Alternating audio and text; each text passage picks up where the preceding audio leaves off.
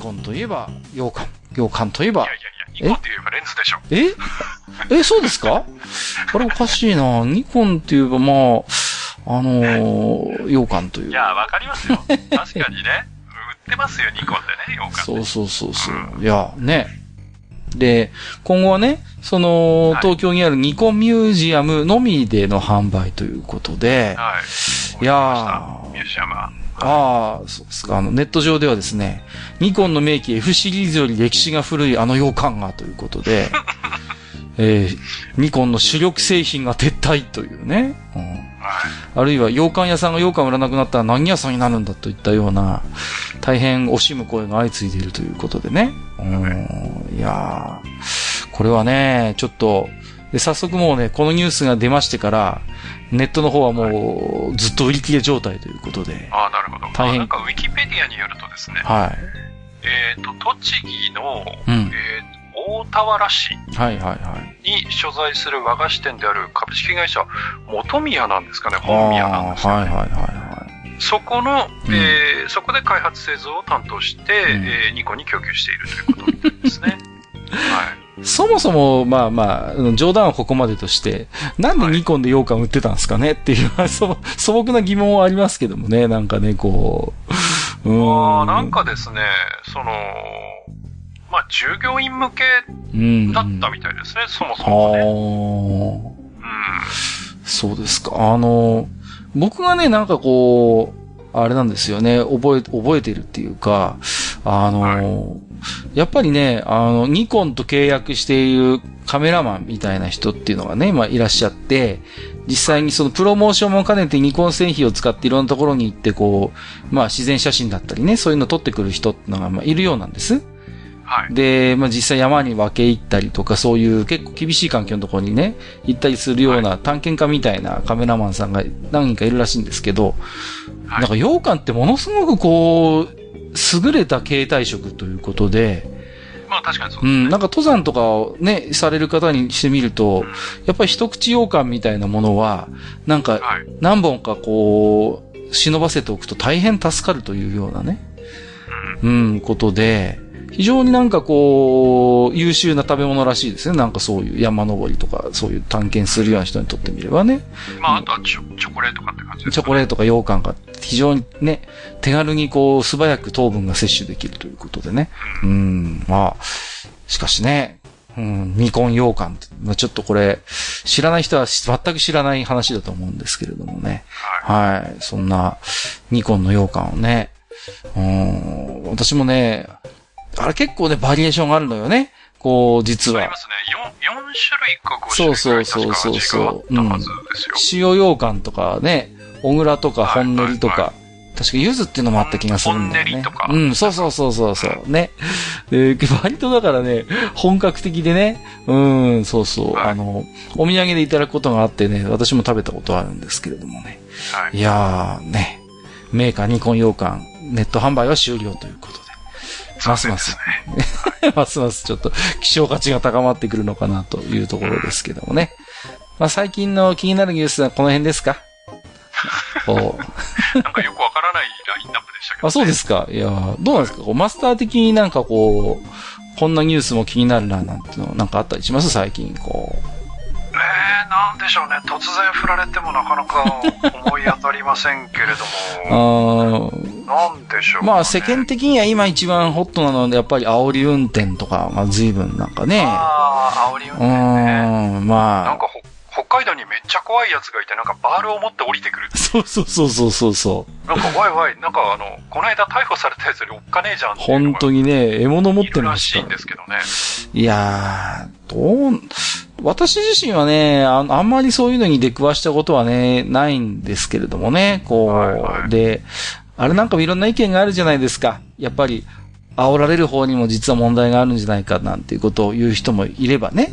うん。はい。でそんな奴は花から関わらない方がいいって、もう触らぬ神にたたりなしだよっていうようなね。あの、その辺もね、うん。あの、なんていうの？最初からもう、因縁ふっかけたくてっていう奴らもいるので、そうですよね。あの、ふっかけられた側が全く悪くないという場合もあるうん、うん、うん、のでね、うん。本当にあるんです、これ。はいはいはいはうん、本当通り魔みたいなやついるんで。い。うーん。うんなかなだかからねね。、それは、まあ、なんとも、あの、喧嘩両裁判ってわけにはいかない場合もあるのでね。うんいや、もちろんそういう場合もあると思うんですが。うんいやー、でもまあ、なんていうの？でも多分昔からそういうやつっていうのはいたとは思うんですよ。こう、はい別にね、最近急に増えてきたっていうことではないと思うんです。うんうん。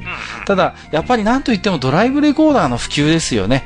もう、やっぱり映像としてそういう現場がすっかり証拠が残ってしまうというね、ことが、まあまあ、なんていうのかな、そういう隠れていた問題を顕在化させたといいますかね。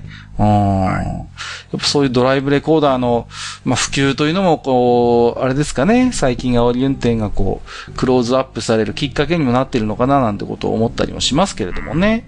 うん。まあ、みんなドラレコつけましょう。もう、本当にね、なんかこう、自衛するしかないというか、まいや、本当ですね。あ、ね、その一方で何ですか？こう、ネットのデマでこう、全く関係ないなんか、ね、人が実は、あの、同乗していたあの、カメラ持って構えてた女性じゃないのかっていうことでね、なんかこう、ああ、なんか気の毒な人いましたね。気の毒なね、だから、はい。そういう、なんていうんですかね、こう、ネット上でたびたびこう問題になりますけど、振りかざされる、こう、まあ正義の名のもとにね、こう、はい。袋叩きにしてしまうというか、ああいうちょっと恐ろしさも今回はね、同時に、またこのケースが起こってしまったかっていう気もしますけれどもね。こううん。まあ、その辺はやっぱり、こうね、一人一人がちょっと、うんまあ、リテラシーを上げていくしかないんでしょうね、きっとうね。ん何なんでしょうね、こう、いろいろね、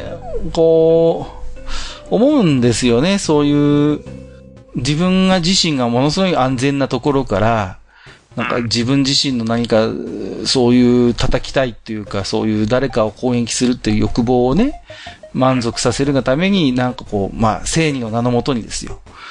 ね、対して、こう、こん、そもそも、仮にですよ、その人が本当にそういう、あの、まあ、当事者、仮にですよ、当事者であったとしても、日本、はい日本においては、そういう、あの、自力で処理することっていうのは、そもそもできないわけなんですよ。もう、きちんとそういう、ちゃんと警察なり、そういう司法の手続きを経て、やらなきゃいけないのにな、自力で執行するっていうか、自力でこう、なんかね、そういう解決、解実際解決はしないんだけれども、はい。なんかね、その辺もなんか最近本当になんか短絡的になってるというか、うんはい僕はね、仮に当事者だとしてもネットで叩いていいかって言われると、またそれは別問題のような気もするんですよね。うん。まあ、あの、私の刑と書いて死刑そうそうそうそう。まあ、まさにリンチじゃないですか、やってることっていうのは。うん。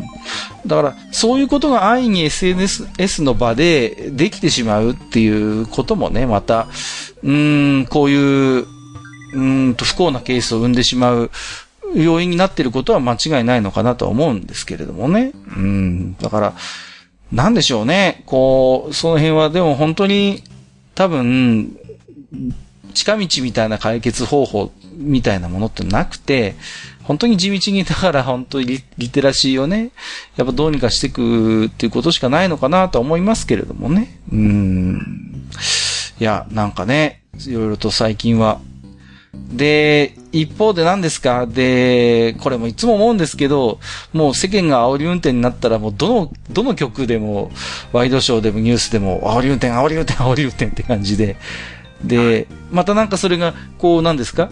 一段落したらもう喉元過ぎれば暑さ忘れるじゃないですけども、何事もなかったかのようにまた、そういうね、こう、稲子のようにこう、わーっと群がって食い尽くしてしまったらまた次の何か、こう、いいネタはないかってところでみんなそこにわーっと殺到するっていうね。うんいやーやっうん、それっていうのはやっぱりマスコミ側の情報の収集能力が落ちてるということだと思いますけどね。だから、こう、あ、これは受けるっていうネうんタを、こう、探してくる嗅覚とか、その能力が落ちてるので、うん。何か一つ目立ったものがあるとみんなそこに行っちゃうっていうはいはいはいはい。ことだと思いますね。結局ね、だから、もともと多分ね、そういう取材力なり、やっぱその情報収集する力があるんだとするならば、もっとね、それぞれの局なり番組が個性を出して、ね、いや、一方で今こんな問題が起こってるんですよとか、こんな事件があるんですよっていうような、多分話ができると思うんですけれども。まあ、能力が落ちてるって言い方は正しくないかな。あの、うん要は、なんて言うんでしょう、その速報性ばかりがとにかく求められて、うんうんうんうん、そうですね。だからこう、旬のネタをとにかくうん。持ってきてすぐ出す。うんうんうん。で、それがこう、周回遅れになるともう価値がないみたいな、そうです風潮がやっね。ぱり強いのかな。どん、どんどんどんどんそ、この、情報が、その、陳腐、陳腐化してしまうスピードが速くなってるじゃないですか。こう、うはいはいはい。どうしても。あっという間にこう、新しいニュースソースが出てきた時に、わーっとみんなそれを消費してしまって、一日経ってしまうともはやそれがね、あまりこう、顧みられないというか、もうすでに陳腐化してしまって、対してそのニュースに対しての検証もなされないままに、あ、そういえばそんなこともあったね、なんていうことで、お押し流されてしまうというか、はいはい。うん、そういうところもありますよね。だから、それこそさっきのネット上のね、あの、デマの話もそうですけれども、はい。こう、対して検証もされないままにね、流されてしまうと、もう、それがね、あたかも現実であったかのような形で、もう流されてしまっていることって多分いっぱいあると思うんですよ。うんいや、ありますようんうね。ん。で、よくよく検証してみたら全然そんなことなかったとか、全然人が違いました、事件が、内容が違いましたってことがあるんだろうけど、そのままブワーっとこう、情報の波の中に流されてしまうと、もう、それが、ああ、そんなこともあったねっていう現実としてこう、なんていうのかな、とどまってしまって、はいはい。うん、っていう恐ろしさもなんかこう、感じますよね、なんかこう。うん、なんかいねや。、だからね、ほら、ちょっと前も、なんかあったじゃないですか。それこそ、ね。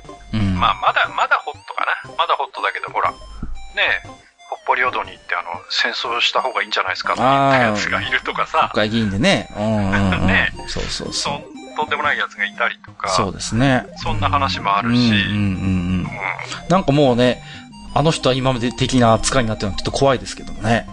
うん。まあ、いろいろあるじゃないですか。そうですよね。ね。で、じゃあ、そいつは今どうしてんの ?N 国に入ったんでしたっけ？そうそうそう。それもまたすごいなと思いますけど、うん。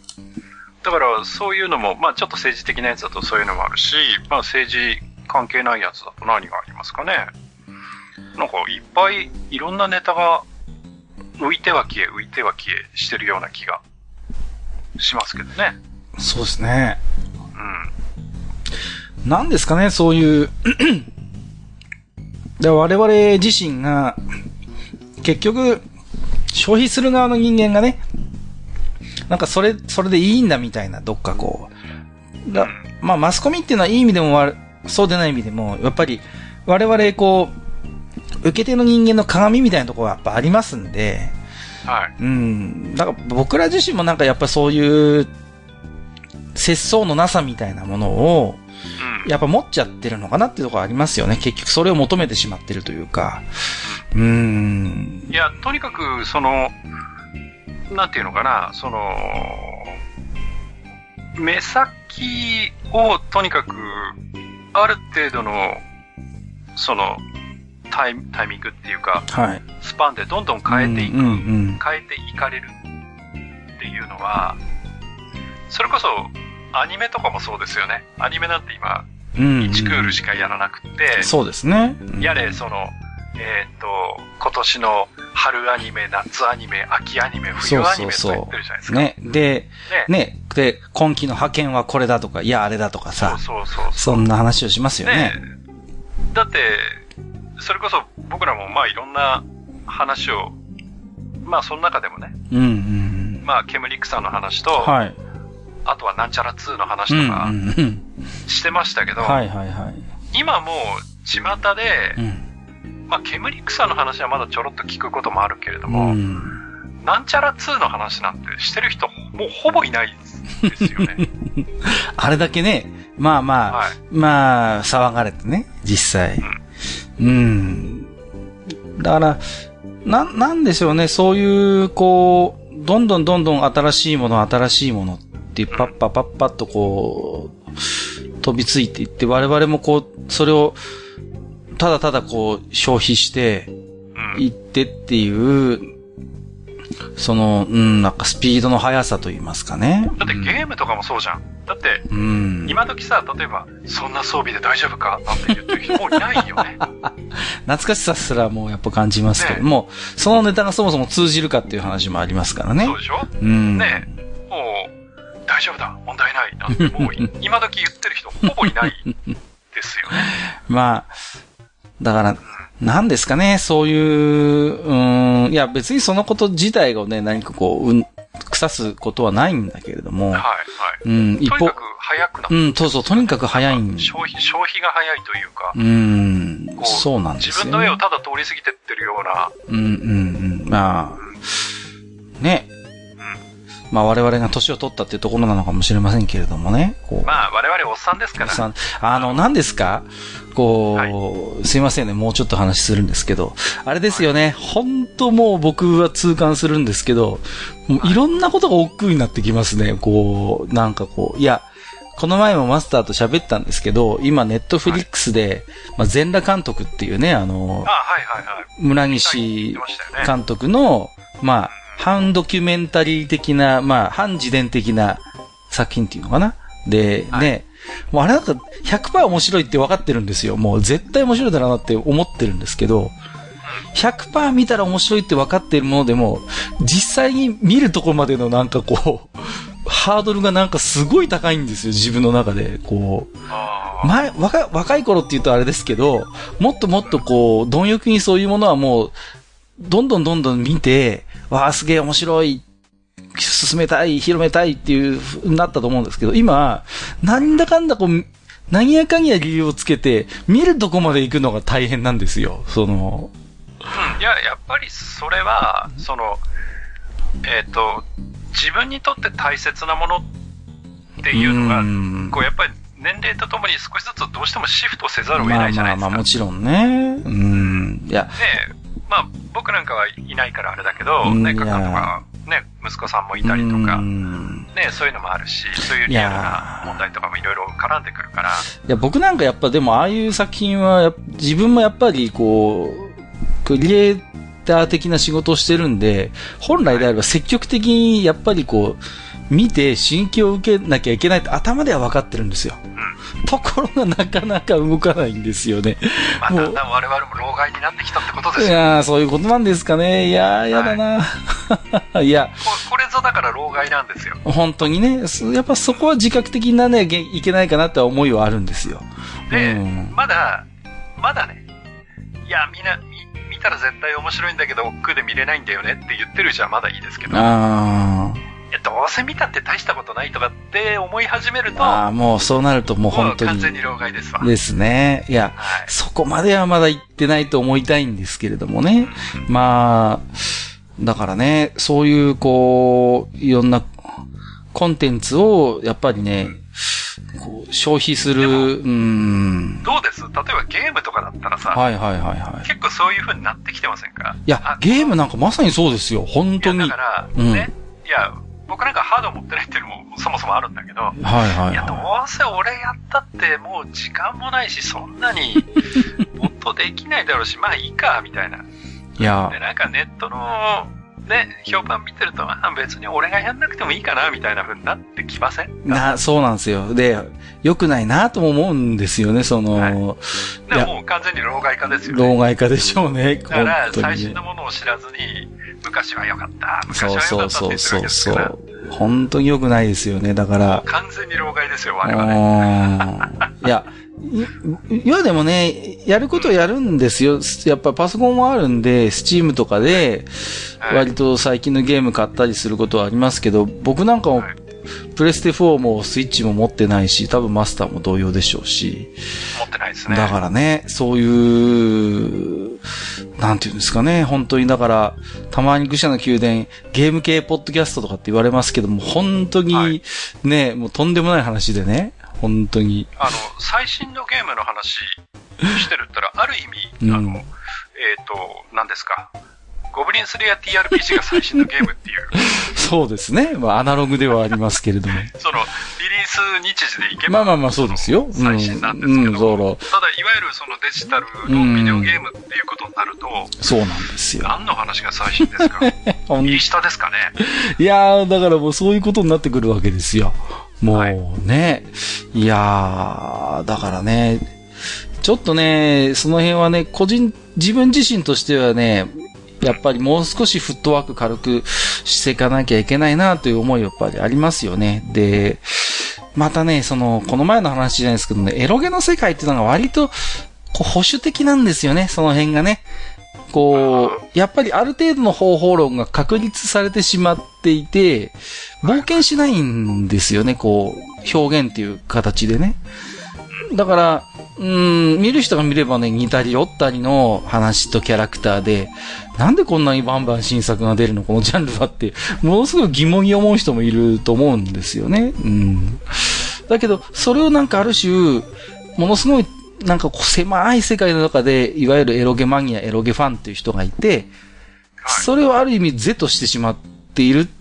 まあ、別にね、これはクリエイター側の怠慢であって、それを決して消費者に押し付けるというつもりではないんだけれども、なんかもう一つのこう、狭い狭い世界の中でなんかこう、サイクル、サイクルとして成立してしまってるっていうところがあって、例えばゲームシステムであったりとか、あるいはそのシナリオ的な部分で、今までになかったような新規軸を打ち出すとか、新しいこう、ね、工夫や取り組みを盛り込んでいくっていう意欲が、もう一般のゲーム以上にないんですよね。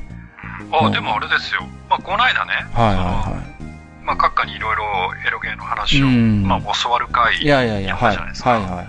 あの時に、ほんと超久しぶりに、アリスソフトの、あの、ホームページをちょっと見に行ったんですけど、はいはいはい。あの、母らんまんってやつはちょっとやってみたくなりましたよね。はいはいはいはい、わかりますよ。絵が好みでした。ああ、いいですね。はい。そうそうそうそう。だからね、非常に好みでした。うん、こう言っちゃなんですけど、なんかこう、なんとも言えないアリスの安定感があるんですよね。いやーもう、さすがって感じですよね。うん、だからし、なんかね、本当に、変な話なんですけど、老舗の安定感みたいなものがやっぱりあってね。うん、で、実際多分、その、そういうエロゲーを買ってプレイする人たちって年齢層ってもう確実に上がってるんですよね。だ多分、僕らみたいな人はだから買ってるんだと思うんです。若い人はね、やっぱ少ないですよ、実際。うん。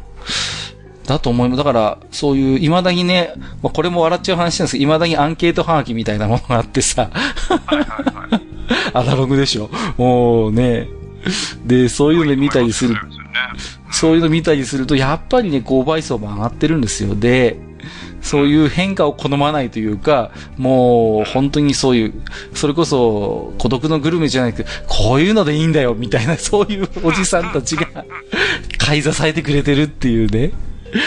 そういう、やっぱり、業界なんですよね。いや、でもさ、そうなるとさ、うん、ほら、あの、ちょっとまあ、エッチな話になっちゃいますけど、はいはいはい。あの、やっぱりね、こう、エッチなの見てると、うんうんうん、例えば、自分の年齢がだんだん上がっていくと、はい。まあ、その、いわゆる守備範囲。っていうのも、だんだんこう、まあ、若干はシフトするじゃないですか。あ、まあ、ありますよね。それはあると思いますよ。で、うんうん、いわゆる、いや、変な話ですけど、うん、その、若い、若い子っていうか、学生さん。うんうんうん。まあ、JK だ。はいはい、JK ものとかね。まあ、J、JC だ、JK だ。そうそう、ソロリータ系とかね。まあ、法律に、で、引っかかっちゃうから、ちょっとあんまり下のことは言いませんけど。はいはいはい、はい。ね、それが JD だとかっていう話が、ぱり自分の年齢が上がっていくと、例えば人妻ものとか、ね、そうそうそうそうそうね。未亡人ものとか。未亡人とかね。そう。ちょっといいなって思うようになってくるそうそうそうそう。そうなんですよ。ってことはですよ。うん、この先、うん、この先ですよ。はいはいはい。どんどんね、その、やっぱりそういう、買い支えてる層がどんどん高齢化していくわけで、うん、これからはシルバーものも出てくるっていうことになるんですかね。いや、あのー、前もちょっと話はしたかもしれませんけど、こう、官能小説とか、まあ、エロゲもそうなんですけど、ものすごい、はい、世の中の景気に左右されるんですよね。で。やっぱ世の中が不景気だったり、デフレだったりすると、やっぱね、癒しを求めるんですよね、エロに対してね。ああ。うんだから。そうそうそう。だからそういう何でも受け入れてくれるようなそういう人妻ものとか、やっぱりあと、ナースものみたいなものっていうのが、すごい不景気には受けるんですよ。で、どうします？アリスソフトの新作、おばあちゃんと梅干し いやー、厳しい、厳しいですね。なんかこう、おばあちゃんのポタポタ焼きカッコ仮みたいなよくわかんないタイトルのこうさ、怒られるな、こんなこと言ったら。いや、大丈夫か？これ。これ、流して大丈夫か？まずいですまずいかな。あの、で、世の中がね、好景気になって、こう、なんていうのかな、すごいこう元気になってくると、あの、あれなんですよね、こう、いわゆる、こう、まあパワーものとか言ったりするんですけど、こう、どちらかというと、こう、乱暴する的な、そういうものが、受けるんですよ。こう、がぜん男がね、急にこう、あれなんだ、牙を向いてくるんですね。そう、景気が良くなってくるとね、不思議なもんで。そうなると、いわゆる痴漢者とか、そういう、ね、やっぱ乱暴系、パワー系みたいなものが、元気になるっていう。まあ、これはね、もう鉄板なんですよね。このエロの世界ではね、不思議なもんでじ。ゃあ、あれかな？その、いわゆるその、ナローもので、うんうん、うん。その、ハーレムものが多いっていうのも何かその、世相を反映してるところがある と思いますよ。う。そうそうそうそう。で、今なんですか？結構受けている、まあ、ね、こう、ね、ライトノベルなんか見ても、こう、なんていうの、母物っていうのは今結構来てるんですよね。もう、あ、実際何でした。っけ？あのそうそうそう、二回攻撃攻。撃そうそうそうそうそうそうあ。りましたね。そうなんですだから、そういう、やっぱりね、まあ、これは観音小説とかエロに限らずなんですけど、まあ、割とそういう、まあ、萌えタッチというか、そういうものの、やっぱライトノベルなんかにも、こう、だんだん反映されてくるんですよね、不思議なもんでね。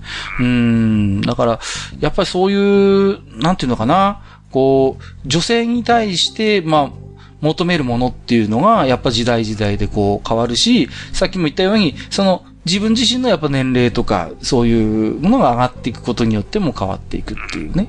うん、のやっぱりあるんですよね。まあそれに応えていくっていうのはある意味も当然なんですけれども、それは、マーケットとしてはね。うん。はいはいうんうんまあ、本当にね、だからそういう、なんていうんですかね。うん。だから、消費者のそういう思考によって提供するものは変わるんだけども、もっとそういう、エロゲの業界として、こう、革新的な何かこう、これみたいなものってのはもうね、ここ10年、20年生まれてないって言うんですよ、よく。